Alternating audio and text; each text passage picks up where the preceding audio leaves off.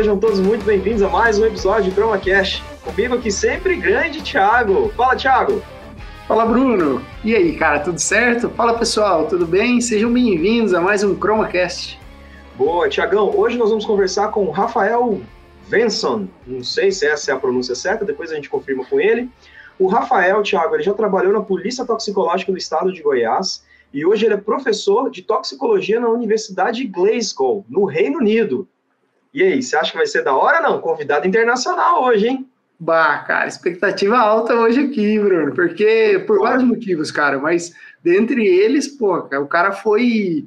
É, o Rafael foi perito criminal, né? Foi da polícia científica, então é um dos cargos aí almejados, né, para quem faz Mais química, desejados.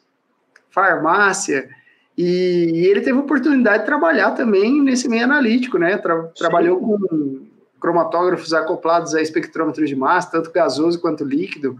Então, ou seja, tem papo aí para mais de metro, viu? Tem. Vamos pegar, vamos arrancar umas histórias engraçadas e curiosas dele hoje.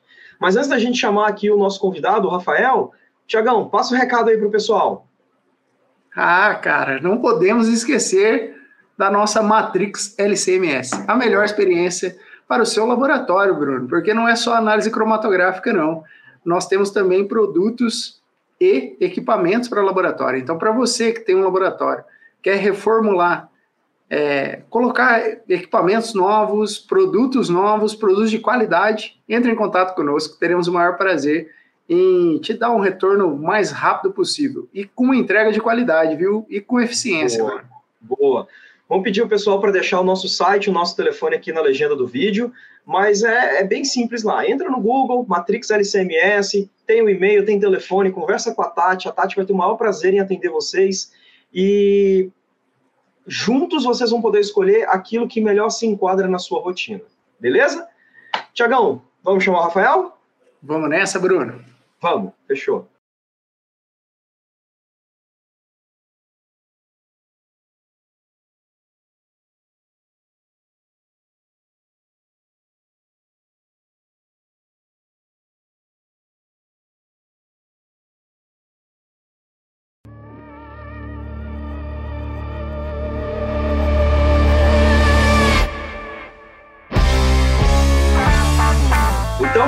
Com vocês o Rafael Benson.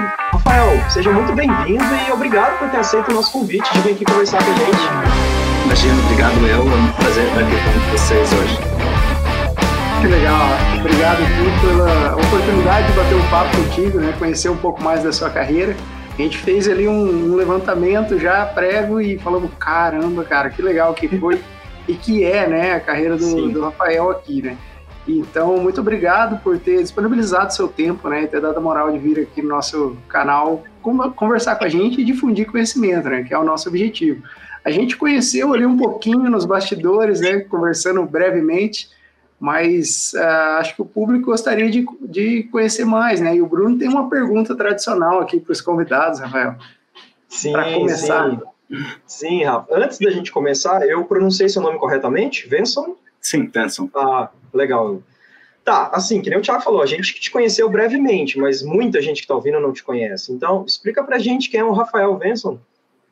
Certo. Um, bem, eu sou farmacêutico de formação, é, uhum. é, nascido no oeste do Paraná, é, me mudei para Curitiba, cursei farmácia, fiz meu mestrado e daí acabei que trabalhei com muita coisa é, diferente. Trabalhei na, na, polícia, trabalhei com pesquisa, trabalhei em setor público, privado, indústria farmacêutica.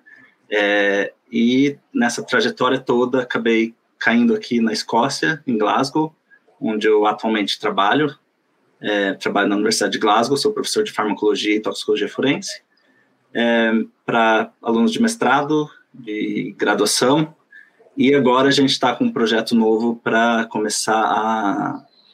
A gente vai ter um curso pra, de aprendiz com pessoa, pessoal que já está na indústria farmacêutica e quer voltar para a universidade para trabalhar, se especializar, enfim.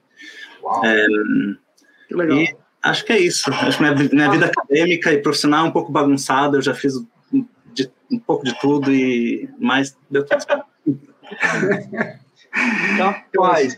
não precisa citar a idade não, mas para quem, está, quem está nos ouvindo no Spotify e outras plataformas, o Rafael tem uma carinha de 18 anos, gente. Então não se enganem. Esse cara tem uma experiência absurda e a gente vai arrancar um pouquinho mais de informação dele aqui hoje, tá? É, eu achei a, a, os pontos da carreira ali, assim, Rafael, é, fantásticos. Eu acho que até porque eu sou farmacêutico também, né, de formação. Então, lá no tempo da graduação, uma das coisas que pica a gente logo no comecinho é a área de toxicologia.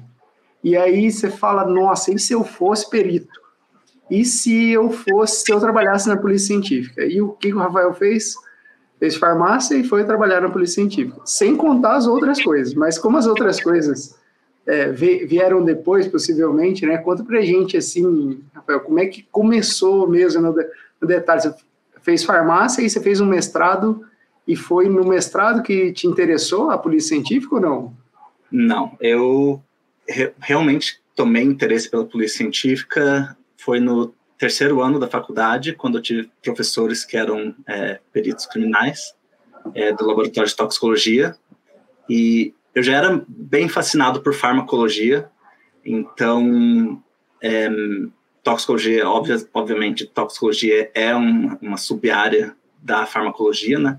Uhum. Então eu acabei juntou, eu juntou a química que eu também amo muito com a farmacologia e daí a toxicologia, o interesse na área de, de criminal, que acho que muita gente tem interesse, e, e depois disso comecei a procurar estágio na Polícia Científica do Paraná, é, foi bem complicado para conseguir, mas consegui, é, aprendi muito, sou muito grato aos profissionais que me ajudaram lá, e depois disso comecei a estudar para concurso, comecei a estudar em 2007, eu acho, 2007, 2008, e e daí passei no, no concurso para a Polícia Científica de Goiás, depois de três anos estudando. É, e daí trabalhei lá por três anos. Assim que deu o meu estágio probatório, eu pedi licença para vir fazer meu doutorado. E daí, resta a história, estou aqui. Sim, é. não, nós vamos... Mas acabei ficando nós vamos, nós vamos chegar aí. Vamos chegar. Assim, é. não, com certeza, sim. Mas é, nesse. Você comentou do estágio, né, Rafael, da, na polícia científica. Você acha que foi algo crucial, assim, para você ter, de fato, conquistado essa vaga? Ou se, assim, eu sou o Thiago, estou lá fazendo graduação e quero ir para a polícia científica? É o suficiente eu estudar os três anos ou mais, talvez, e passar? Como é que é, é suficiente, né? Estudar para concurso. É, para mim, a experiência na polícia científica me ajudou muito é, para o concurso, primeiramente, porque algumas coisas você acaba aprendendo na prática. Tanto é que, por exemplo, no meu concurso, a redação era sobre. É, era uma pergunta bem técnica sobre um acidente de trânsito e como que você faria perícia naquele local e eu tive contato com o pessoal lá na Polícia Científica do Paraná, eu tinha uma ideia melhor que muita gente não, não teria, né? Uhum. É, porque a gente não vê isso na faculdade. É, então, me ajudou no concurso e também quando eu entrei na Polícia Científica, porque quando eu estava lá, eu já tinha experiência de escrever laudo, já tinha experiência de, de fazer os testes, já tinha, já tinha toda a experiência do Paraná também, que eu trouxe comigo, né? Sim. Então, foi, foi bem interessante. Tanto é que quando eu cheguei lá na Polícia de Goiás, é, você, eu passei no concurso e eu tinha opção de ir para qualquer é, setor né, da, da polícia uhum. científica. É, e eu já falei que eu queria ir para o laboratório, que eu já tinha experiência, que eu tinha. É, que seria muito melhor para eles também me ter no laboratório, né? Porque uhum. não, não é no estilo. Eu imagino que não, mas não custa perguntar, né? É no estilo CSI, assim, você pega aquela amostra, dá uma cheiradinha, hum, isso aqui foi colhida no, em novembro de 1976 nos Alpes Suíços quem dera. Os caras têm um cromatógrafo no nariz, né? Não. Te dá uma é. olhadinha, uma cheiradinha, já pá, que eu acho, que eu acho mais interessante na, nos programas de TV e, e, tudo mais é como as amostras são limpas e bonitas. Nossa, é verdade. É rosa, laranjado, chega Os lá. O fotograma sai a coisa mais linda, o espectrômetro, então, nossa senhora. Não, não tem efeito de luz, não tem ruído, não tem, é uma beleza. Nada. É, Só que, ó, pinga três gotinhas, dá uma balançadinha e já põe na, no, no equipamento, né? Não. Não, é, não é assim, mas, é, mas é, é, bem interessante. Eu sempre falo, uma coisa que eu sempre falo pro, quando eu dou ou treinamento, ou quando falo com meus é, com alunos, alguma coisa assim, é que, que trabalhar na área de toxicologia forense é como se um arquiteto fosse tentar construir uma casa na Lua. Tudo muda.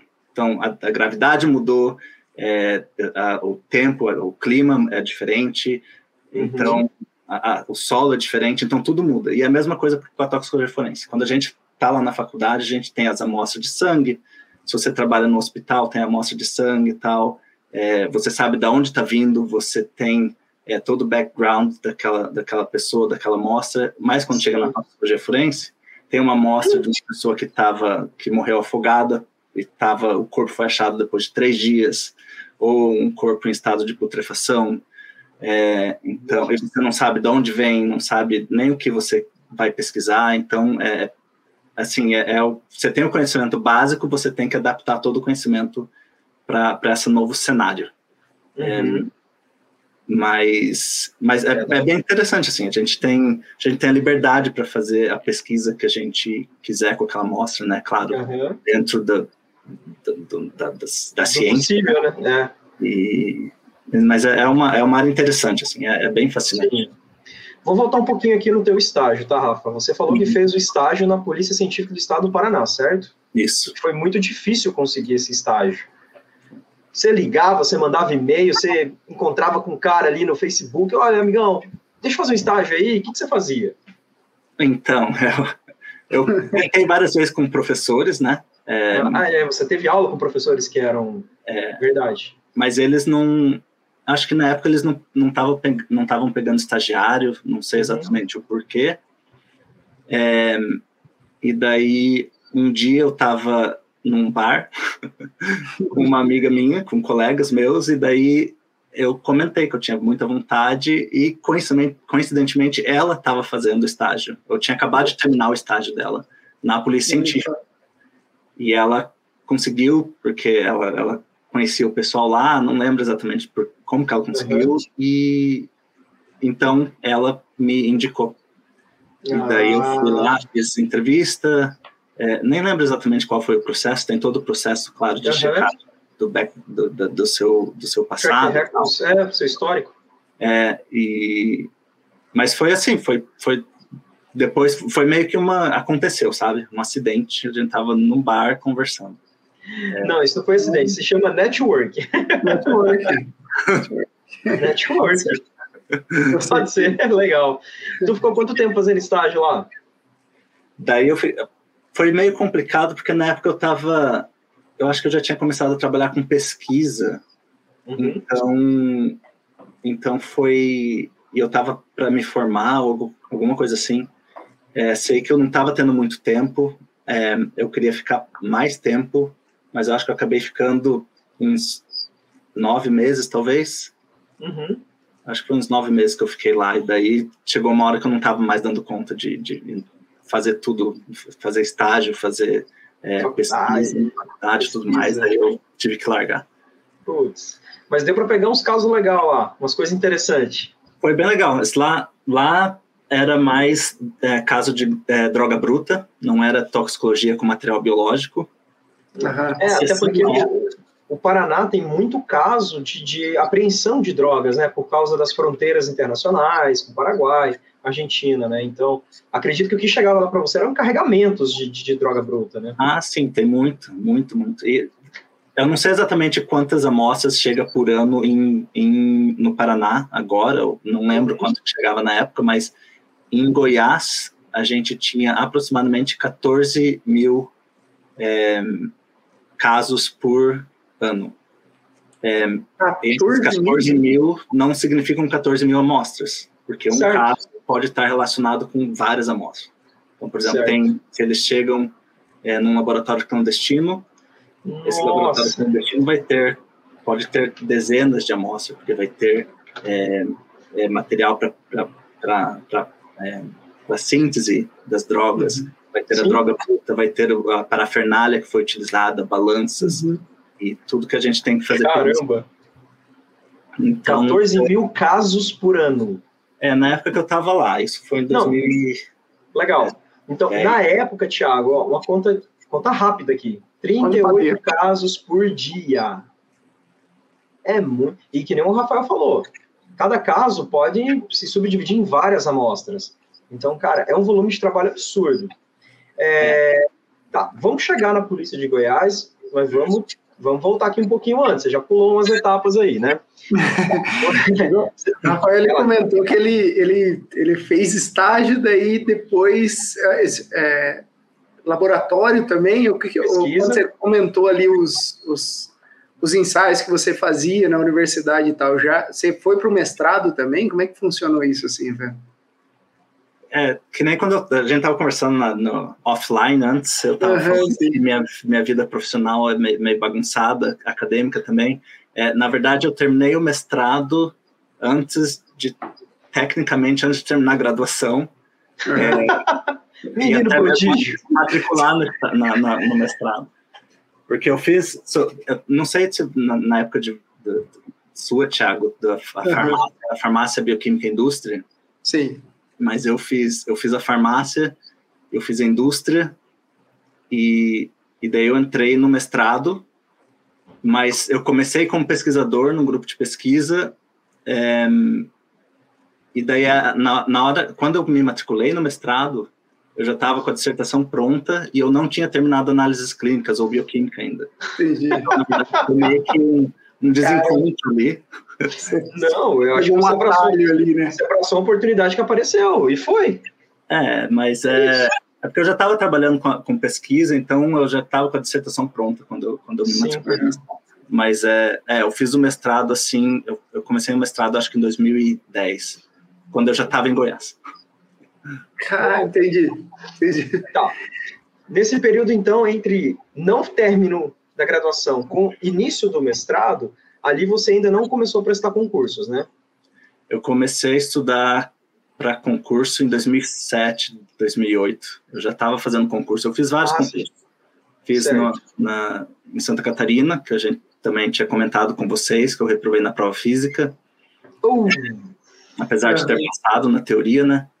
É, daí eu fiz em Mato Grosso e o concurso foi cancelado. É, e daí eu fiz em Goiás. O concurso tem muito disso, né? O pessoal entra com o mandato de segurança, é uma questãozinha. É, é muito importante. É um rolo danado, né? Concurso é, não, não, é uma, não é uma coisa simples de, é de se encarar, não, assim, né? É uma é demorado, né? Para passar quanto tempo você demorou, Rafael, assim, ao todo? É, eu acho que é, estudando mesmo, acho que foi uns dois anos, três anos. Mas, como eu falei, eu tinha passado na, em, Santa Catarina, né? Daí reprovei na física. E depois eu continuei estudando, porque eu queria voltar para o Paraná. Uhum. É, então, uhum. eu estudei para concurso por anos. Eu estava na Polícia Científica já, mas eu estava estudando para voltar para o Paraná. Ô, Rafa, e eu vou até te parabenizar por isso, por você abrir o jogo assim conosco, cara. Falar, ah, reprovei mesmo lá na parte física lá, porque muitas vezes o pessoal só conta as glórias, né? Não conta ali o, o percalço que aconteceu. E assim, eu vou abordar um pouquinho mais isso, porque pode ter, podem ter pessoas que estão nos vendo e ouvindo que se identifiquem com essa história sua. Na, ok, você foi aprovado na parte teórica e você foi convocado para fazer a parte física. Você se preparou para a parte física ou achava que ia ser mais tranquilo? Como é que foi ali? Eu achava que eu não fosse passar na teórica, porque era o meu primeiro concurso. Então, pensei, acabei de começar a estudar, e, e, eu também achava que eu ia ter mais tempo entre a prova física e a, a, a teórica e a física. É, uhum. Eles deram, acho que uma semana. Uau! Então, então assim, eu até tentei, mas não, não, não consegui. Caramba, então. Duraram lá na barra, eu fiquei. Nem, nem consegui me mexer direito. ah, você se reprovou na prova de barra fixa, então. Barra fazer... É. E, e, você lembra quantas repetições tem que ser feitas, o mínimo? Precisava fazer três, eu não fiz nenhuma. Ai, Rafa, mas não tem problema, o seu destino foi já estava traçado. Foi muito frustrante, assim, foi bem, bem é, frustrante. Frustrante. Mas, Poxa, é... não. Mas é, é uma coisa legal, eu acho que o que dá para tirar de positivo aí, de, de aprendizagem, assim, também, é a questão, assim, você se subestimou, mesmo eu acho que faltou um pouquinho de autoconhecimento. Eu falei, não, eu, tudo bem, é meu primeiro concurso, mas eu estudei, eu fiz uma graduação, eu fiz um estágio. Pode ser que eu tenha um conhecimento um passinho à frente ali, né? Então, essa questão do autoconhecimento ali também, de repente, é algo que a gente precisa aprender ao longo. A gente aprende depois que a gente está mais velho, mas quanto é, mais cedo na vida a gente ter esse autoconhecimento, mais proveitos a gente consegue tirar disso, né? É, com certeza. É, é porque você ouve tanta gente falando que demorou tantos anos para passar é, e, e, eu tenho colegas que tentaram anos e anos também, então eu não, não, imaginava que eu fosse passar de, de primeira, sim. sabe?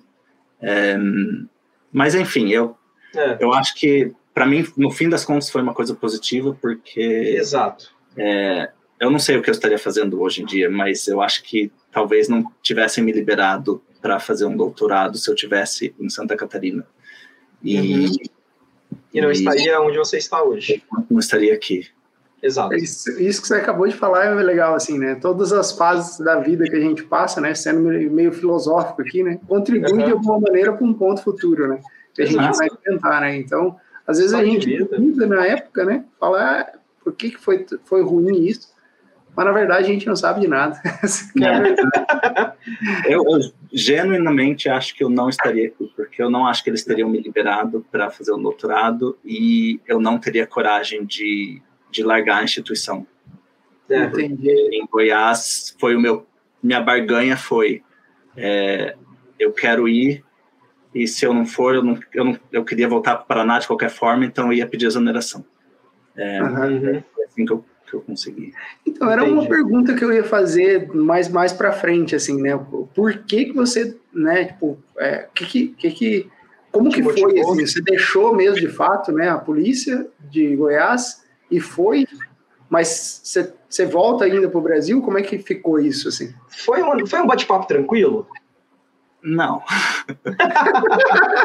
não. não. não. Não, não foi fácil conseguir, não foi fácil conseguir a liberação, é, porque, claro, todas as polícias no Brasil estão defasadas em termos de, de, de pessoal, não tem uhum. gente suficiente, que nem eu falei, quantidade de amostras lá na, no laboratório era gigantesca, é, só tinham dois toxicologistas no meu laboratório, que era eu e minha colega Flávia, é, então, assim, eles iam basicamente liberar 50% do, do efetivo. Né? é, sendo bem simplista, sim.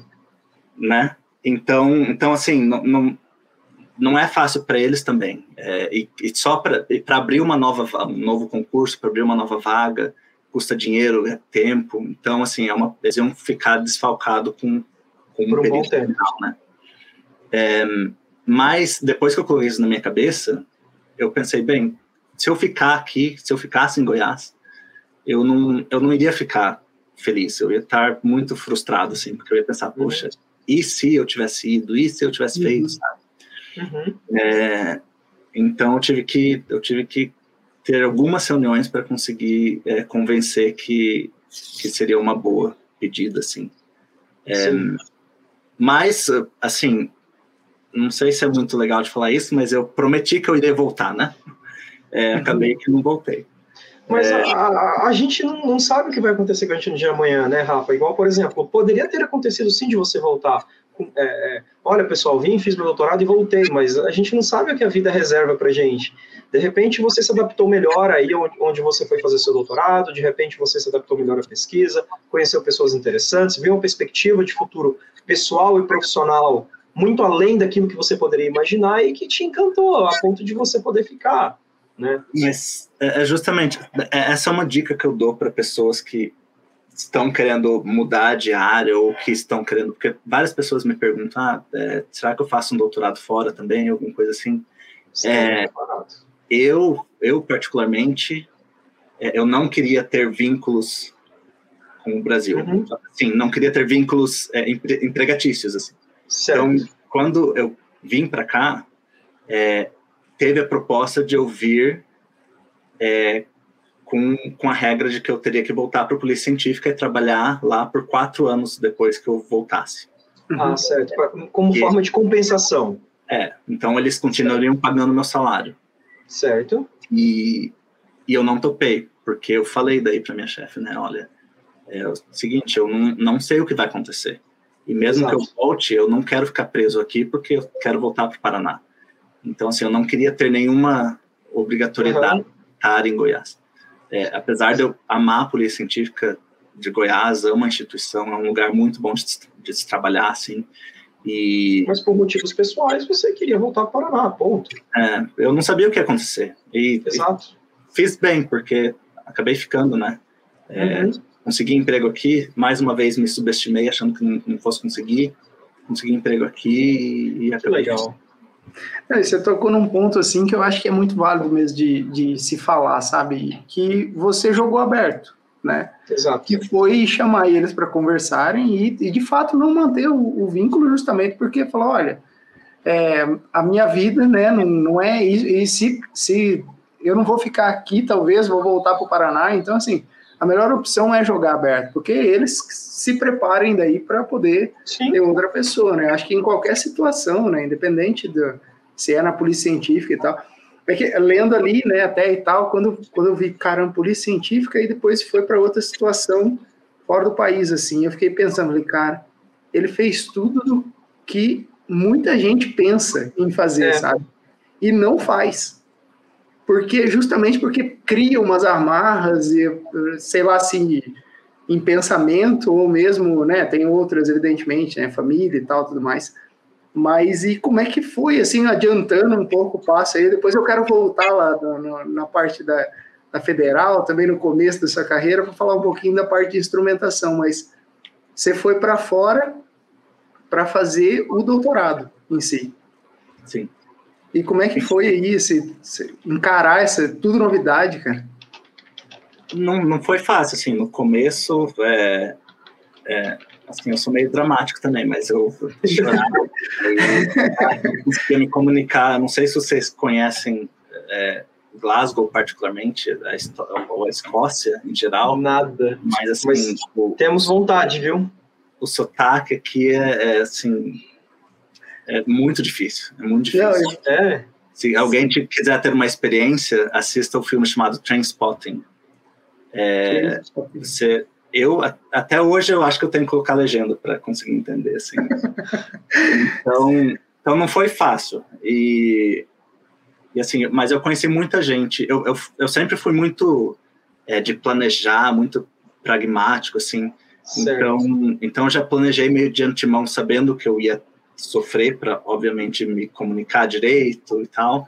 Eu já eu já quis ficar em, em acomodação de estudante quando eu me mudei para cá, porque eu já sabia que eu ia estar morando com pessoas é, e que eu teria que me comunicar e que teriam pessoas que iam me ajudar.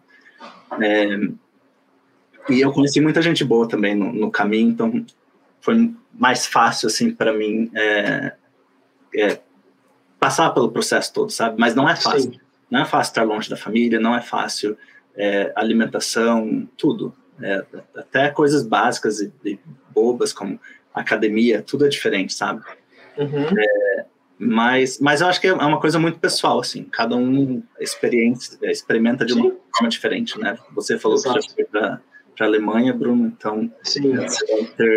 Passei perrengue também. No meu primeiro dia de estágio, um alemãozão de dois metros de altura, ele estava tentando me explicar algumas coisas lá de, de programação, e eu não tinha a mínima noção, eu não falava muito bem inglês, ele também não. E ele levantou, isso eu me lembro, ele falou bem, inclusive. Você é um estúpido, volta de é, vai de volta para o Brasil. Não, na lata, alemão é, é meio assim, curto e grosso, né? Então eu fiquei bem assustado com aquilo. Ele bateu na mesa, deu um soco na mesa, se levantou e falou: Você é um estúpido, volta de. É, vai direto para o Brasil, alguma coisa assim. Rapaz do céu, no dia seguinte eu nem apareci no laboratório. eu medo daquele cara. Eu medo daquele cara me bater. Então, assim, foram experiências. Dois dias depois eu voltei lá, a gente mudou minha linha de pesquisa, enfim, eu consegui desenvolver um projeto, apresentei. Assim como você provavelmente recebeu um convite para continuar o teu trabalho aí, recebi um convite para continuar meu trabalho na Alemanha também, mas eu também não tinha me formado, então eu precisava voltar para o Brasil e formar. E daqui a minha história continuou no Brasil e não tive mais oportunidade de voltar para a Alemanha. É, é, mas... ah, é tem, tem, muita coisa assim que. É. E assim, é, eu, eu acho que muita gente brasileiro tem a mania de falar mal do Brasil e tal, o que uhum. eu acho que é certo você ter um centro, centro crítico e criticar é, com aquilo que pode ser melhorado. Mas, mas aqui também não é mil, mil, mil maravilhas, sabe? Sim. Então, no, segundo ano do meu doutorado, minha orientadora pediu demissão, foi embora, então fiquei desorientado. Literalmente, literalmente desorientado. Caramba! Sim, não, não, não, é, não é mil maravilhas, assim, mas é, uhum. mas é tudo, é, faz parte da experiência, né? E, e hoje em dia ela é, ela é toxicologista da, da polícia de Nova York, então ela... Uau! Então é que legal. Bem, bem interessante, assim, o trabalho que ela faz. E ela também tomou a decisão dela e foi, né? Ela não, não deveria ficar é. presa a mim ou a qualquer outro orientado. Acho que ela tá certa. É, fez certo, sabe?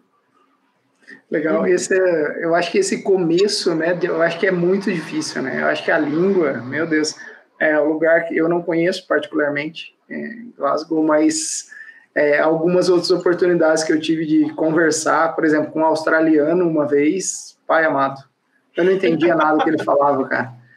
E, assim, não é que eu não entendia nenhuma palavra. Aí eu falei, meu Deus do céu, é, eu realmente preciso melhorar o meu inglês, mas não é isso, talvez. É porque os, as peculiaridades também de, de cada região e tal, eu, né?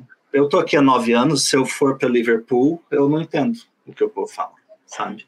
É, essas, essas dias atrás eu estava assistindo um programa de TV que tinha um cara de Newcastle também, aqui no Reino Unido, e a gente teve que colocar legenda para o meu noivo, que é escocês, para ele também entender, porque ele estava tendo dificuldade. Então, é sotaque, né?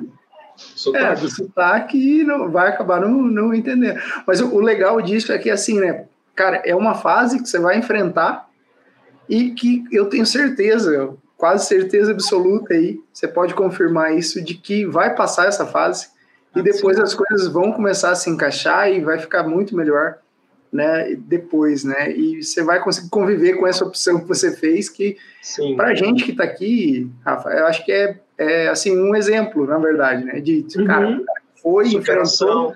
Exatamente, é. Então, muito Exato. da hora, assim, cara, essa, essa história toda. Aí. Ô, Rafa, vou voltar um pouquinho de novo antes da gente ir para Glasgow, tá? Uhum. É, já no teu estágio lá na Polícia do, do Paraná e na tua na tua passagem pela Polícia do Estado de Goiás ali também, você falou que trabalhava em laboratório. Ou você ia para campo e lá fazia aquelas coisas mirabolantes que eu nem sei exatamente o que era. Na Polícia do Paraná? É, é, vamos começar pela Polícia do Paraná. É, não, lá era, lá era como era só droga bruta, uhum. é, fazia é, cromatografia em camada delgada, fazia testes colorimétricos, umas coisas bem mais básicas, apesar que eles tinham, tinham ICP-MS, é, eu acho que eles tinham um GCMS, mas é porque lá estava quebrado. Os, do, os dois estavam parados, não sei, acho que ninguém sabia mexer, não sei o que, que era. É, Caramba! E, e o que acontece é muito, a gente, a gente ficou com o GC parado por três anos lá na polícia em Goiás. Oh. É, na caixa, no chão. Então, assim, Nossa. coisas de governo, né? Sim, enfim, enfim.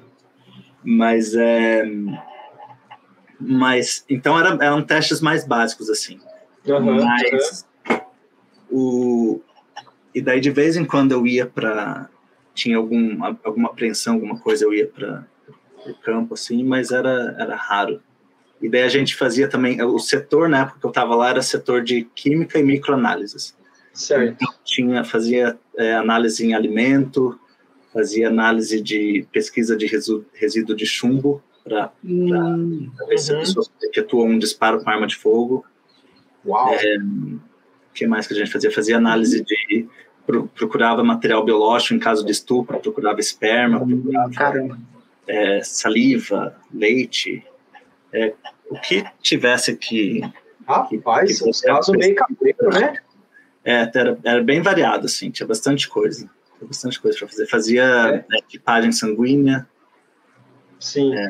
E, e, assim, o que, que te mais chocou na época do estágio lá? Tipo, o que mais te impactou, assim? Ou você já estava, ah, mais um caso? Não, teve um caso que, que eu lembro até hoje, porque foi uma menina que acho que ela tinha oito anos, saiu na mídia na época, eu acho que ela tinha oito anos de idade e ela foi é, morta, é, violentada sexualmente, depois violentada novamente depois de morta, por esse, por esse enfim, criminoso, enfim. E daí, acho que ele atirou fogo nela, e daí eu recebi a calcinha dela com para fazer pesquisa de esperma, e ela estava parcialmente queimada.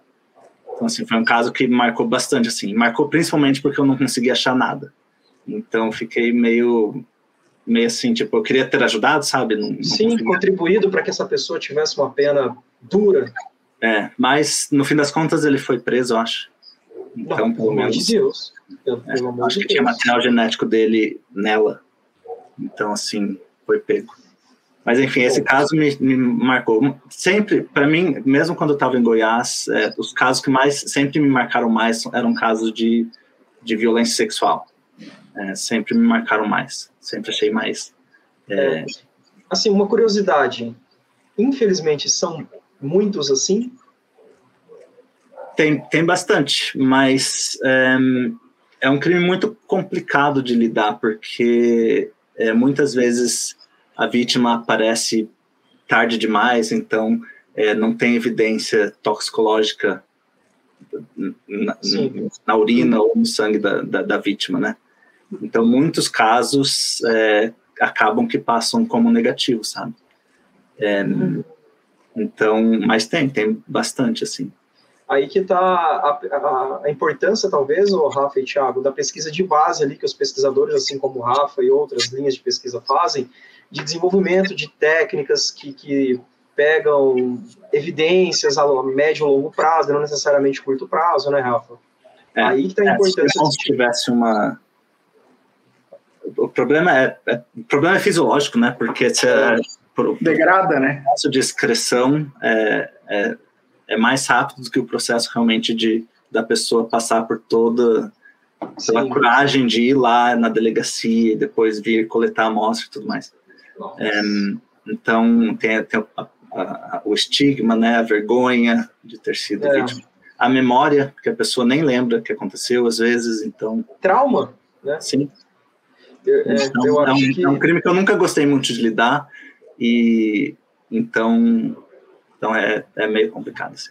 É, é tenso. Essa questão, é, vamos voltar para a apreensão de drogas, que é menos impactante, assim, tá? É, muita criatividade da galera em esconder droga. Nossa senhora. Nossa senhora. Conta mais aí pra gente. Porque é de tudo, né? Mas é, eu nem sei por onde começar, mas tem, tem, tem, tem muita. Eles transportam em tudo que é lugar, tanque de combustível de carro. É, tentando lembrar o que, que eu já peguei aqui. O, o caso mais, o caso mais que, que eu lembro que Criativo. foi de o comum, né, o que a gente chama de mula, que são as pessoas que engolem é, a droga para transportar. Uhum. A gente teve um caso desse de a gente recebeu, na verdade, a amostra biológica da pessoa porque uma das cápsulas, acho que ela tinha 28, 28 cápsulas de cocaína, cocaína pura, Dentro e da ela explorou, e daí a pessoa veio óbito, né, overdose, e, e daí eu lembro que teve esse caso, foi interessante, assim. É, mas sim, eles, eles transportam em tudo que é lugar. E, e as, as parafernálias também são bem interessantes. Eles podem fazer cachimbo com qualquer coisa que você possa imaginar, assim. um, um, uma pessoa que fez um cachimbo com uma maçã num, num presídio para fumar crack, então... Caramba! Meu Deus do céu! Realmente, realmente que Galera... criativo, né? Criativo, uma, criativo. uma, curiosidade assim, você você era você ia para campo para coletar a amostra, chegava lá, ah, aconteceu tal coisa, o corpo está lá. Você chegava a ir lá mesmo para coletar e, e, ou não? Como é que funcionava assim? Muito raramente, muito raramente. Assim, quando era quando era um volume muito grande de, de drogas, por exemplo, eu, eu trabalhei na toxicologia nos, nos últimos anos, mas eu comecei, fazia droga também no, no, no começo, né? fazia análise de droga no, no começo, é, lá em Goiás. E daí, às vezes, quando tinha muito material, tipo toneladas de drogas, daí não tinha como eles trazerem para gente. Uhum. Daí a gente iria até o local. É, mas eu acho que teve, tiveram colegas que foram, por exemplo, em, é, em laboratório clandestino para fazer coleta. É, a gente às vezes ia para, por exemplo, se tivesse algum evento e a uhum. gente tinha que fazer é, análise das drogas, ou pelo menos o teste é, presuntivo, né? Uhum. Tinha que ser rápido. Uhum. Então tinha uma rave, um Sim. jogo de futebol, alguma coisa, a gente ia até o local e ficava lá de plantão esperando. Entendi. Daí a gente faria análise em loco, na hora do, do exame presuntivo, né? É, é, uhum. para já fazer o flagrante, porque o, o preliminar, o, o, flagrante tem que ser feito em 24 horas. Uhum. Nossa. É, eu estava até assistindo um programa de TV esses dias, na acho que é Discovery Channel. É um programa que a Polícia Federal faz umas apreensões, enfim. E eu achei interessante que o cara sacou um sprayzinho do bolso e ele é, espirrou o spray em cima de uma possível amostra de, não sei se era cocaína, eu acredito que sim. E ele falou: ó, se ficar azul é deu positivo, é droga, tu tá preso. Se não, rapaz, Thiago, ele só o negocinho assim, ó, não, não deu três segundos, bum, só faltou piscar azul. É, é, o, é o, o, teste de Scott, é o, é o teste que a gente usa para é, no laboratório mesmo. O, mas dá muito falso negativo, é falso positivo também. Então, hum. quando eu dava aula lá em, em, Goiás, que eu fazia palestra, alguma coisa assim, eu sempre levava o teste de Scott com vários pós é, branco. Claro que eu não levava cocaína, uhum. mas vários deles davam positivo. Uau! Mostrava como, como tem né, falso positivo também. Que é o problema do teste preliminar também, porque a gente, a gente não pode fazer uma cromatografia é. duas horas da manhã, assim, uhum. nada, né? Mas, apesar que eu, eu, eu, posso estar enganado, mas eu acho que em São Paulo eles fazem preliminar por, por cromatografia, mas não sei. É. é. É que é. coleta ali rapidinho, a amostra chega, daí já dá para fazer, né? E a gente só é pingava o, o, o, o, químico, o químico, né? E daí uhum. o teste de, de Scott. Uhum. Rafael, e, e, assim, você, durante, você chegou a trabalhar com cromatografia alguma fase aí dessa vida é, profissional, né? É, graduação também, né? Você comentou que fazia estágio e depois mestrado. Chegou a trabalhar com cromatografia, espectrometria de massa? Na graduação, não. Assim, eu vi de longe cromatógrafo. É, é aquilo. Tá Os alunos nunca, né? Não. Aquele negócio que você nunca pode meter a mão, né? Não, não. É, porque é uma pena, né? Porque eu acho que tem que deixar meter a mão, quebrar, enfim. É, mas, mas daí no, no, na Polícia Científica de Goiás, é, eu trabalhei com GCMS, MSMS, e por alguns anos. E daí, quando eu vim para cá, na verdade, eu acabei me tornando uma, uma pessoa que é mais do HPLC. Então, assim, o meu doutorado foi todo feito em é, HPLC, MSMS, e, e hoje em dia eu, eu sou muito mais é, HPLC do que GC, assim. Eu eu tenho muita, uma preferência por HPLC. Tô nem aí. Aqui a gente, aqui nós, nós ficamos divididos aqui, né? Eu comecei na, no, no HPLC, né? E o Bruno, ele tem muita experiência em CG. E a gente sempre troca essas informações assim de que, não, mas o HPLC é muito, tem umas muitas aplicações, né? Assim, Sim. muito vasta, realmente, né? E hoje você trabalha, então, com, com cromatografia e espectrometria de massa, que legal. É, não, não tenho laboratório. Ah, não. Foi o doutorado. É, depois do doutorado eu, eu, coordenei o curso de toxicologia forense aqui por quase um ano, até o curso acabar, que era a última turma. Uhum. Daí, depois disso, o, os nossos equipamentos estão todos parados por enquanto porque a gente não tem um espaço para instalar realmente o laboratório agora. Porque por causa do Covid, uhum. o nosso laboratório foi tomado por laboratório de virologia. É, porque é uma causa justa. É, né? Então daí a gente está procurando, a gente está mudando para o hospital, para outro hospital universitário, o nosso laboratório, e daí talvez eu vá continuar com, com pesquisa. Mas atualmente a gente só tem um HPLC é, EAD e a gente tem um, eu acho que é um GCMS. Mas eu nunca trabalhei com eles, são equipamentos que são é, que estavam lá meio que parados. Não, tranquilo. Assim que a gente receber o seu convite para fazer uma visita aí, a gente vai aí, instala, deixa no jeito e ainda te ajuda treinando sua, você e sua equipe. Fica tranquilo, tá? Ah, eu e minha equipe sou eu e sou eu mesmo, mas. Fechou. Tá ótimo. Arruma mais dois aí, porque aí enquanto você está fazendo uma coisa, eles estão te ajudando. Arrumo, não sei como funciona aí, é uma curiosidade minha também. Bolsas de iniciação científica para graduação, não sei como funciona.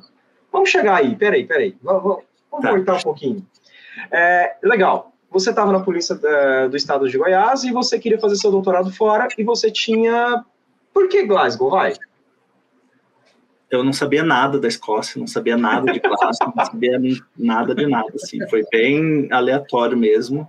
Uhum. É, o meu sonho, na época que eu estava procurando estágio, era trabalhar na Universidade de Maryland, na, nos Estados Unidos, uhum. que é, tinha uma pesquisadora lá que ela é muito boa, uhum. e, e, e, ela, e ela trabalha no NIDA, que é o National Institute for Drug Acho que sim. É, é, tipo a Anvisa dos Estados Unidos. Não, não, é, não chega a ser um FDA, mas é um braço do FDA voltado para as drogas. É, e é enorme, assim. É um, então, uhum. tem uma estrutura, assim, fantástica. Então, eu estava muito interessado. Mas eu não lembro por que que eu... Acho que no, no meu currículo não era bom, não sei o que, que foi que eu não consegui lá. Daí, como eu falei, consegui em Miami. É, consegui na Virgínia do West Virginia uhum. e daí consegui em Glasgow. A minha ideia, a minha ideia de vir para a Europa foi eh, primeiro que se eu fosse para a Flórida eu ia conviver com muito brasileiro, com muita gente Sim. latina, com muita gente como a gente. Okay. E eu queria realmente experimentar culturas diferentes. É, eu acho que a cultura norte-americana é muito mais próxima da brasileira do que a cultura Sim. europeia. Verdade. Então eu queria eu queria realmente poder viajar alguns quilômetros e encontrar um país completamente diferente, uma cultura diferente, sabe? Uhum. Expandir meus horizontes. Nunca tinha saído do Brasil na minha vida, então uhum. então tinha muito interesse de vir aqui para Europa. E daí então foi meio aleatório, assim. No Glasgow foi, eu joguei no Google toxicologia forense, foi um programa que eu achei. Puxou os cinco primeiros sites ali. É foi mais ou menos isso. Porque na época também eu era muito, eu era muito, eu não sabia como fazer essa pesquisa de, de como achar um doutorado. Sim. E, e eu achava que tinha que ser um doutorado em toxicologia forense. E hoje em dia eu vejo que, na verdade, pelo menos aqui, aqui no Reino Unido, existe muita eh, flexibilidade, assim, você consegue fazer um doutorado é, em química voltado para toxicologia forense, você consegue fazer um doutorado em ciência farmacêutica voltado para toxicologia forense. Enfim, e é mais dependente realmente do orientador e de qual área de pesquisa que o orientador. A linha de pesquisa, né? É. Legal. E esse primeiro contato? Mandou um e-mail ali na cara e na coragem? Olha, sou estudante brasileiro, trabalho aqui, estou afim de estudar com vocês aí. Você topa? Me aceitar? Tipo isso? Foi, foi bem isso mesmo. Mandei um e-mail para a doutora Gail Cooper, que agora é a que está em, em, Nova York, trabalhando uhum. lá. E, e ela acho que por ter experiência na área também, é, ela já se interessou, né? Por, por eu estar trabalhando, não estava saindo do, da graduação indo fazer um doutorado. Você tinha uma expertise profissional ali, uma aplicação. É, eu tive três anos de experiência, então isso é, é, eu acho que ajudou bastante. E daí, e daí ela falou, não, é, já manda os documentos para a universidade e vê o que, que acontece. Daí mandei, e ela já me aceitou como orientando, foi bem, foi bem rápido assim o processo. É. Foi bem rápido. E bolsa de doutorado foi por conta própria? Como funciona aí, o Rafa? Então, é, eu mais uma vez uma, algo que eu não, não, tinha ideia de como funcionasse, Sim. como funcionava. Então eu fiz tudo, tudo que eu podia fazer errado eu fiz. É, é, então eu peguei, eu peguei bolsa da, da CAPES uhum. e que, como a gente sabe, tem que voltar e fazer a, a, coisa. Né? Então, a gente está num, num, processo de negociação para eu fazer um, como que eles chamam, processo de inovação, que a gente eu trabalharia com o Brasil em parceria uhum. e pagaria o investimento com trabalho e com pesquisa e tudo mais. Legal. É, então, mas ainda estamos em fase de negociação. Uau, desde quando você foi até hoje já tem uma janela de um certo tempo e ainda estão em negociação. Tem, é, eu, eu, mandei, eu entrei em contato com eles e, e eles, a última vez que eu entrei em contato, eles ainda não me responderam. Mas tô, tamo, tem, tem um grupo de, de pesquisadores também que resolveram ficar fora do Brasil, e então tem, tem todo o processo burocrático, ninguém sabe o que vai certo. acontecer, então a gente está esperando para ver o que vai acontecer. Ah, legal, legal. Ah, e assim, é uma baita oportunidade, né, Tiago? Olha lá, o Rafa, com toda a experiência dele, com toda a estrutura que ele tem, fazendo parceria com universidades aqui no Brasil, sabe? Caps, vai, dá uma forcinha pro Li, pro Rafa, vamos fechar essa parceria. Olha a quantidade de aluno que não quer, por exemplo, fazer um intercâmbio ali contigo e aprender um pouquinho mais. É, é não, é uma, a tal da internacionalização do conhecimento, né? Eu acho que é bem Sim. interessante. Eu acho que eu tenho muito mais a oferecer aqui do que estando no Brasil. Mas, é, mas não sei, né? Vamos ver. É, realmente, como eu falei, eu fiz, eu meti os pés pelas mãos e porque eu, se eu tivesse o conhecimento que eu tenho hoje em dia, eu teria feito completamente o contrário. É, eu teria. Legal. É, Para que, quem está nos ouvindo, então, Rafa, talvez qual, qual conselho você daria assim para uma pessoa não cometer esses equívocos que você cometeu? O que, que você sugere dela fazer? Eu acho que o primeiro ponto de se esclarecer é que, na verdade, não, não foram equívocos numa, tá. numa forma geral. Foi um equívoco no meu contexto. Então, para mim, foi Legal. uma coisa que, que não, funcio não funciona. Legal. É, agora, para muita gente, seria um acerto, certo? Uhum. Foi um acerto. Tenho muitos amigos que voltaram porque queriam voltar e tal.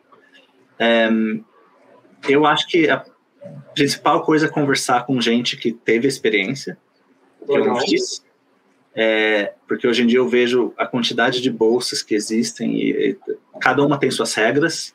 Uhum. É, é, bem interessante aqui, por exemplo, se você vai no, no, na página do curso que eu dou aula, do principal curso que eu dou aula, que é de farmacologia clínica, é, tem uma parte lá que fala bolsas de estudo. E, e tem muitas, muitas bolsas de estudo. E, são, e, e, como eu falei, cada uma tem suas regras. Tem bolsa de estudo somente para pessoa afrodescendente, bolsa de estudo somente para mulheres, bolsa de estudo somente para, sabe? E umas que são mais abertas, que é para qualquer um. Então, pessoas é, somente para latinos, sabe? Caramba!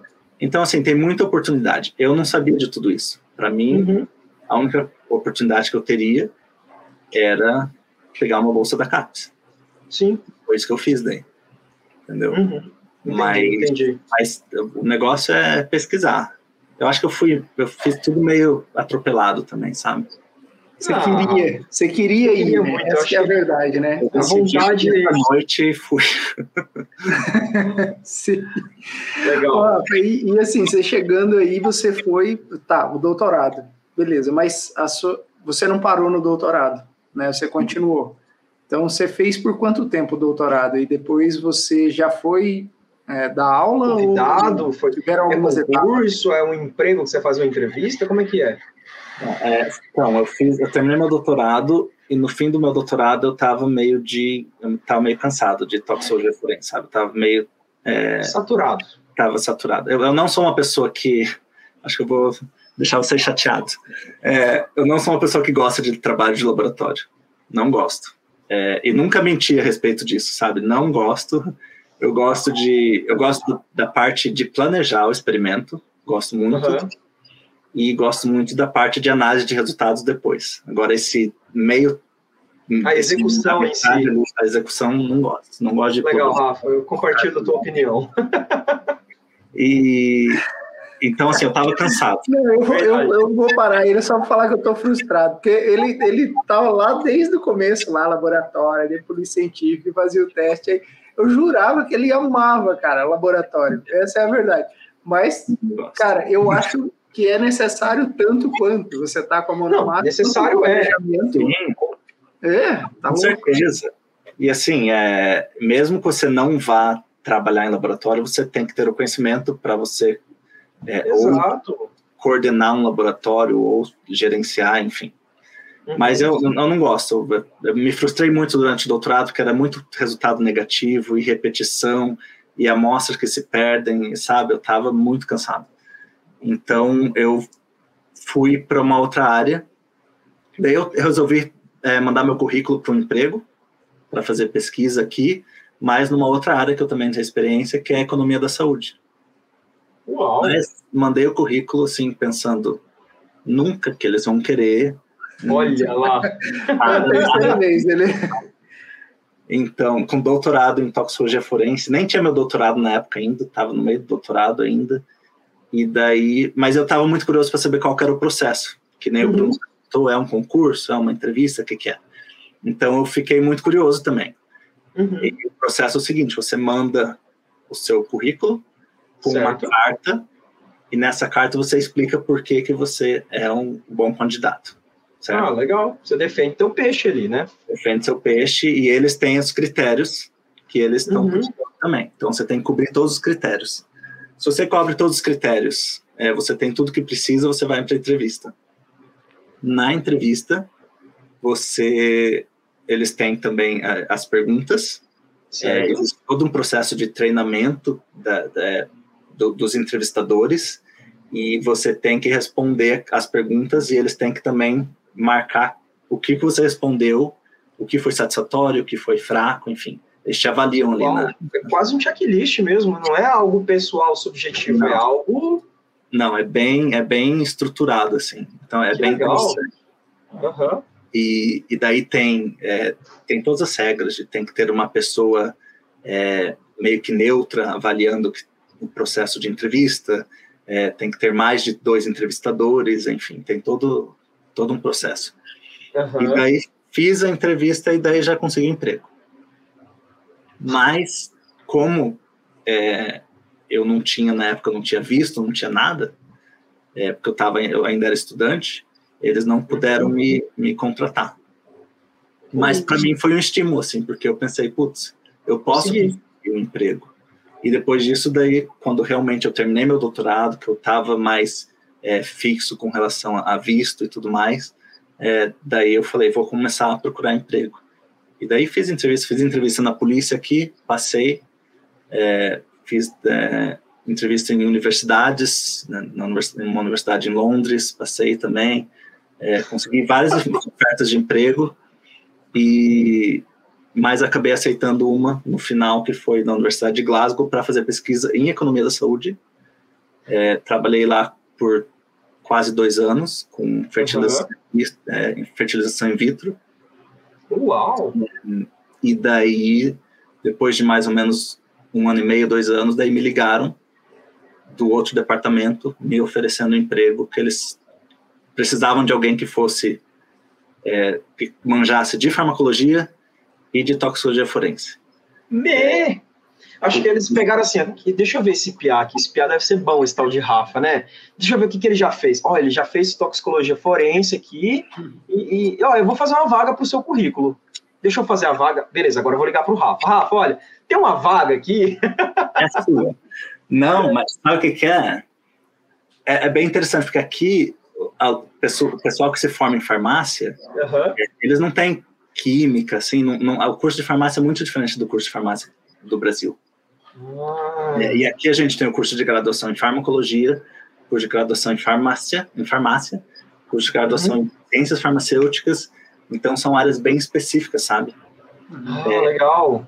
Então, então realmente era difícil achar alguém que tivesse a formação de química analítica que eles estavam precisando urgente e é, farmácia porque é, a vaga que existia era para ensinar farmacocinética. É, Nossa Senhora! Então acabou que casou bem direitinho comigo. E eles estavam precisando muito urgentemente. Então eles me ligaram e ofereceram um emprego. Ofereceram assim. É, Se regulariza. Sugeriram, que eu mandasse meu currículo. É, Sugiro fortemente. Daí fiz o processo de entrevista, que nem eu falei, todo o processo direitinho, bonitinho. Daí uhum. fui contratado em 2020. Nossa, que legal. Parabéns, Rafa. Obrigado. que legal, cara. É uma trajetória Sim. legal mesmo. E, e, assim, cara, eu acho que é válido levantar a bola. É evidente que o Rafa tem é, infinito mérito sobre a situação, Nossa mas senhora. o curso de farmácia, ele, ele te dá suporte para isso mesmo. É um leque aqui no Brasil de formação. E você fez bioquímica, né? Pelo que eu entendi. Eu não cheguei a terminar. Ah, você não chegou a terminar a bioquímica. Faltou citologia, só. eu, eu, o meu ano. Entendi. o meu ano foi um ano que ainda se dividia, sabe, entre bioquímica e indústria. Né? Eu fiz indústria, mas depois veio generalista. Mas ainda assim, né, é um curso muito completo, assim que te dá um leque muito grande é, de aprendizado em áreas diferentes, né? E você pode escolher e se aperfeiçoar. A área, de novo, né? Voltando lá no, no começo, né? as áreas que o Rafa é, optou por fazer são áreas assim que, nossa, são muito legais né? Conseguiu Sim. avançar muito bem, assim. E como é que é a vida aí? Farmácia é fantástico. Curso de farmácia é fantástico. É fantástico. É fantástico, muito bom. Isso tem que ser enaltecido, sim, porque né, é, é válido. É, e a vida aí em Glasgow, como é que é? Sim, está curtindo? Muito frio? É frio. Não é, não é tão frio, não é tão frio. É, é o frio que eu gosto, assim. É, hoje eu acho que está uns... Igual Curitiba. É, um pouco mais frio, acho. É, é um pouco mais. Tem, é mais. Venta mais, chove mais. É, na época de inverno, é, três horas da tarde já está escuro. Ah, e, então, assim, é, é, é mas o, o, clima não, não me atrapalha muito. E a cultura, eu acho uma cultura bem. Eles são muito abertos, assim, são muito é, é, receptivos. Uhum. Eu, eu, gosto muito da parte profissional de se trabalhar aqui, porque é, acho que no Brasil a gente tem muito de. A gente não consegue ser direto ao ponto, sabe? A gente não consegue falar, olha, é, isso está errado. Isso tá errado. É, é, o, é, o, alemão, é o alemão que falou comigo. Exatamente, lá. exatamente. Quando Mas eu você... Eu falei para minha chefe, da minha, minha, minha outra chefe, falei, olha, se uhum. fizer alguma coisa errada, eu quero que você me fale, olha, isso está errado. E e eles falam mesmo, sabe? Então é bem, eu gosto assim. É, então é, é, uma vida assim, para mim eu, eu me adaptei bem. Mas que nem uhum. eu falei, eu tenho muitos amigos que foram embora. É, tem amigos que falam que odiaram a experiência de estar no Reino Unido. Então é uma coisa muito pessoal, assim. É, é verdade. E Rafa, dois anos aí, você falou que teu laboratório ainda pode ser que venha a ser montado, mas você pretende desenvolver tua linha de pesquisa em em que mais ou menos assim? Já tem alguma ideia? Então, um, a, o meu contrato, na verdade, é o que eles chamam de LTS, que é Learning, Teaching and Scholarship. Então, é mais voltado para o ensino mesmo. Ah, tá. É, mas, se eu quiser, eu não sou obrigado, mas se eu quiser, eu posso fazer pesquisa. Uhum. É, eu, a, a minha área de pesquisa no doutorado foi com é, métodos de microextração. É, eu gostei bastante assim, de trabalhar. Então, algo talvez nessa área. É, eu tenho muito interesse em talvez começar a trabalhar com, com a parte mais de, de farmacometria, menos laboratório e mais é, modelagem, de, de enfim, sim, sim, modelagem métrica, modelos é. farmacocinéticos, mas assim, eu não tenho conhecimento suficiente ainda para fazer isso. Olha, então, eu tenho uns contatos bons para te indicar, viu? Nisso daí. Eu tenho que investir muito num, num curso, alguma coisa, para conseguir, é, talvez, é, dar uma, começar a pesquisar nessa área.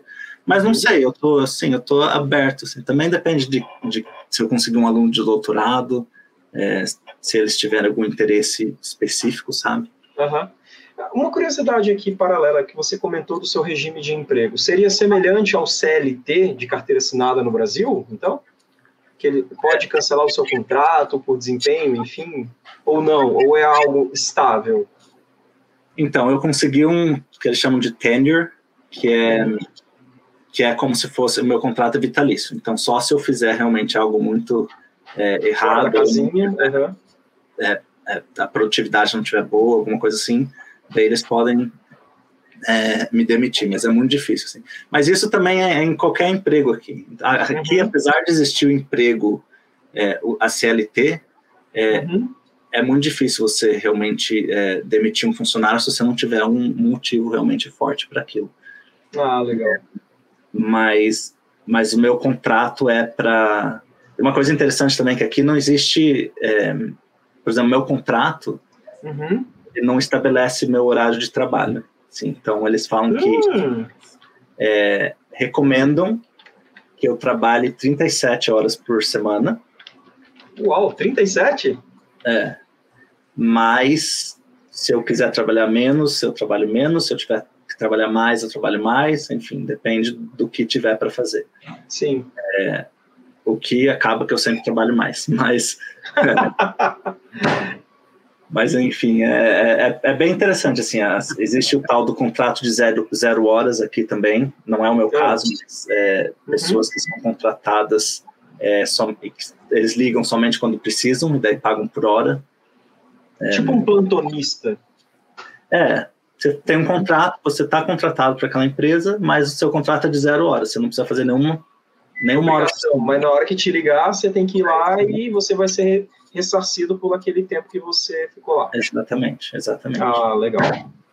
Pô, que massa, hein, Essa Thiago? liberdade é, eu, cara, eu acho fantástico isso, porque é uma liberdade com responsabilidade, né? Eles são bem flexíveis, assim, é bem, é- eu, eu gosto dessa, dessa área. Assim. Tem, tem as desvantagens, né? Porque muita gente é, reclama dos contratos de zero, zero horas, existem chefes que, que abusam, é, mas menos do que eu imagino se fosse aí no Brasil, infelizmente. Ah, eu imagino que sim. A cultura é outra, a cultura é diferente. né? Pô, Rafa, que legal, cara. E, e, assim, Thiago, mais alguma curiosidade, alguma perguntinha aí pro Rafa, eu, cara? eu tenho curiosidade assim, cara. Ele estava falando do processo de extração, trabalhou com microextração, né? Rafa? Sim. Ah, não. É, eu, eu fiquei curioso para saber se tem alguma relação com a, o seu tempo de polícia científica, de aplicações de é, relacionadas à cromatografia ou não? Assim. Eu tinha lido uns, tra uns trabalhos do professor Maurício Ionamini, lá da USP, e achei bem interessante é, que ele trabalha com, trabalhou com é, microextração em fase líquida, utilizando fibra oca, e eu achei interessante, mas eu nunca tinha tentado, nunca tinha, sabe? Uhum. E daí vim, vim para cá. Minha ideia inicial, eu tive umas ideias mirabolantes quando eu estava aqui, é, eu queria trabalhar com matrizes alternativas. Então, daí eu queria. Minha ideia inicial era trabalhar com líquido pericárdico, que é o líquido que existe entre o coração e a bolsa pericárdica. Nem sei Uhum. se é anatômico.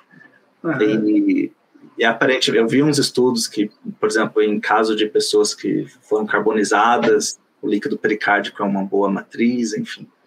Mas, é, mas acabei mudando de ideia porque não achei estudos suficientes. Eu acho que, no fim das contas, é um meio que migué do, do pessoal que, que não, não tem porquê. Não, eu não vejo por que usar o líquido pericárdico, a não ser que a pessoa realmente está carbonizada e não tem outra matriz, sabe?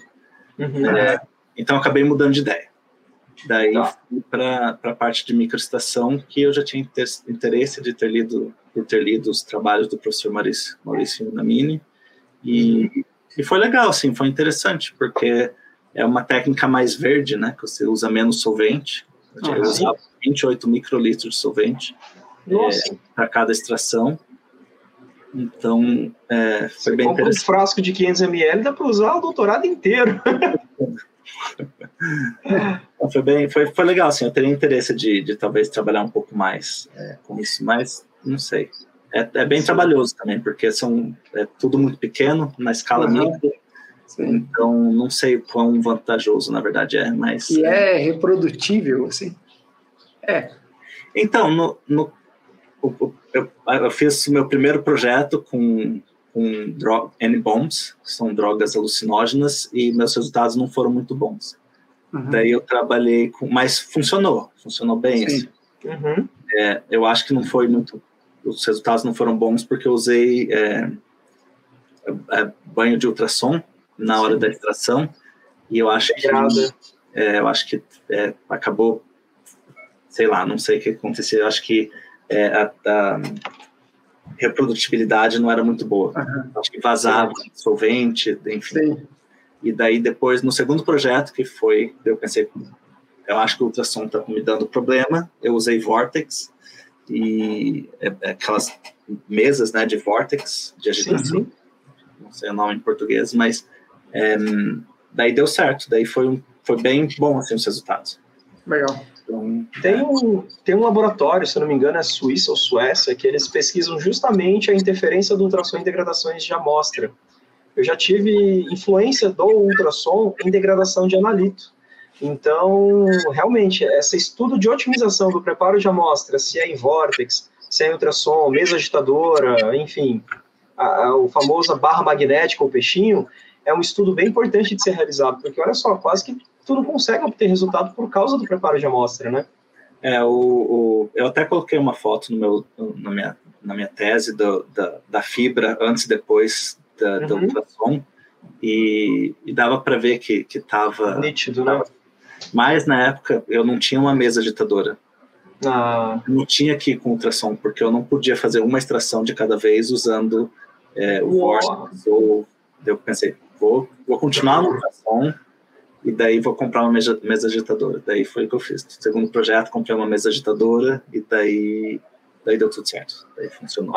não, o ultrassom deu certo também, pelo menos você identificou que ele não é um, um, um bom instrumento para abertura de amostras, né? É, ele aquecia demais, era muito instável, assim, não dava para. Uhum. Então foi, o foi bem. era mínimo, né?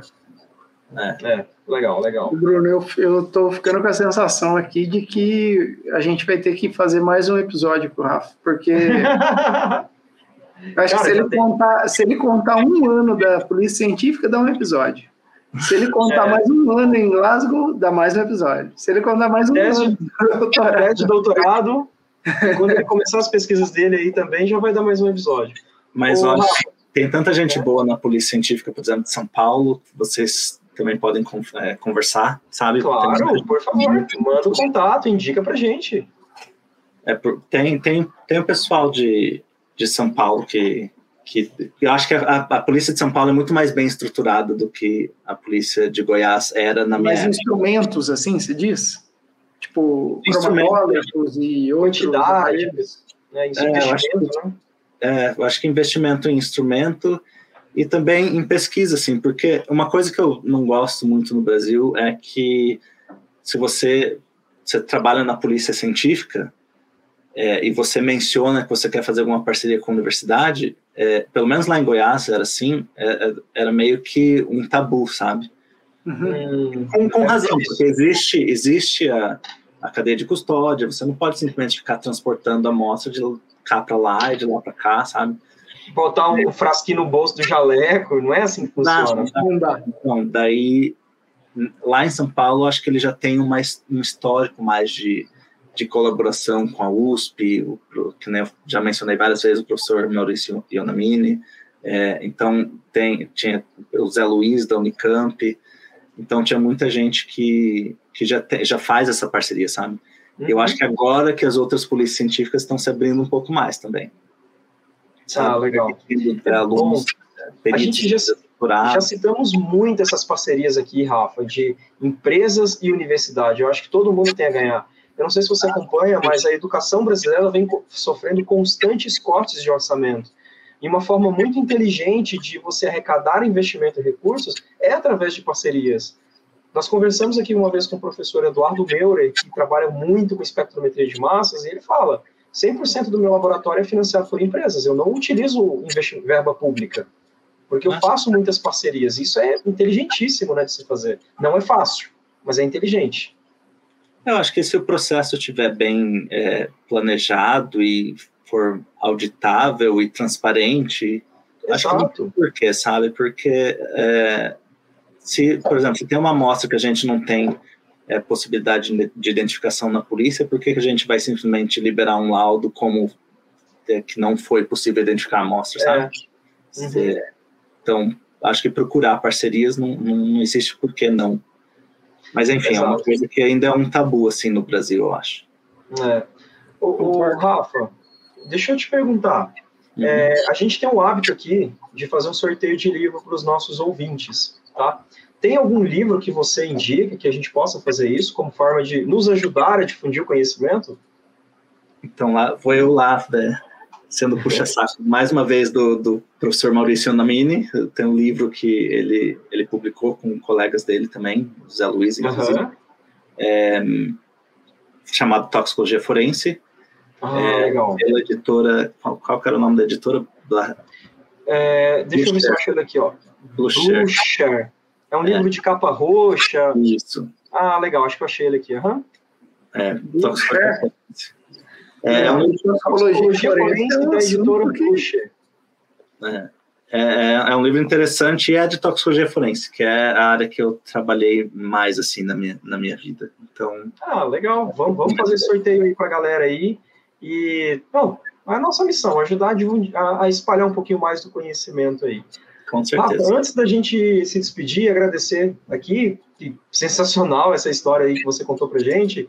É, se o pessoal quiser entrar em contato contigo, um e-mail, uma rede social, uma, uma dica, um conselho, uma possibilidade de parceria, como é que eles fazem? É, eu tenho meu Twitter, que é Rafael Venson. Entre o Rafael e Venson tem o underline, né? Ok. É, que eu uso mais para fins é, profissionais. Daí tem meu LinkedIn também, Rafael Benson. O Benson é com N no final. N no final, isso. Ok. Uhum. E daí, e e-mail é rafaelbenson, arroba, é, o pessoal, né, yahoo.com.br. Ah, tem legal, da universidade, mas tem o meu perfil na, na, página da universidade que tem meus contatos lá também. Então, Qual o nome da universidade? Universidade de Glasgow. Então é Glasgow é University, é, Rafael uhum. E daí tem lá meus contatos também. Não, beleza, tá facinho de achar então. Ô, ô, Rafa, eu queria agradecer então a sua disponibilidade, conversar aqui com a gente, o nosso primeiro bate-papo internacional, sua experiência aqui fantástica. Apesar desse rostinho novo de 18 anos aí, você tem uma bagagem gigantesca para falar para a gente de informação, de pesquisa, de vivência fora do país. Então, assim, cara, obrigado de novo. Foi um prazer enorme conversar contigo aqui, viu? Eu que agradeço, foi bem legal mesmo. E é um prazer ser a primeira experiência internacional. Quem sabe vem, vem mais por aí, né? Não, e... vamos fazer isso presencial, Thiago. Vamos lá no laboratório do Rafael instalar os equipamentos para ele. Serão bem Recomendo que venha no verão. Ah, combinado. Vamos fazer uma Eurocroma. Isso, né? E a gente aproveita para gravar os presenciais. Mas realmente, Rafa, muito obrigado aqui pela moral aí de ter vindo no nosso canal e falado toda a sua carreira aí, com certeza deve isso estar tá chegando em pessoas que vão é, adotar inspirar em você. É inspiração, cara, com certeza é, é, assim é inspirador, cara, a sua história Sim. aí. E muito Show legal mesmo, cara. Parabéns aí, siga em frente e a gente se vê em breve, com certeza. Não, vamos dar. Pessoal, então é isso. Hoje a gente conversou com o Rafael Venson. Ele é professor de toxicologia na Universidade de Glasgow, na Escócia. Não é isso, Rafa? Glasgow. Glasgow, muito obrigado. E ele experiência pela polícia científica, fez um doutorado fora, passou altos perrengues. Então ele já sabe aqui algumas dicas, caso você queira entrar em contato com ele. Ele já deixou o e-mail, já deixou um Twitter, tem lá pelo site da universidade também, tá bom? Vamos liberar o Rafa aqui então, porque o coitado tem que descansar, precisa dormir também, né? Acima de tudo. E é isso, pessoal. A gente se vê e muito obrigado pela participação de hoje. Valeu. Tchau, tchau.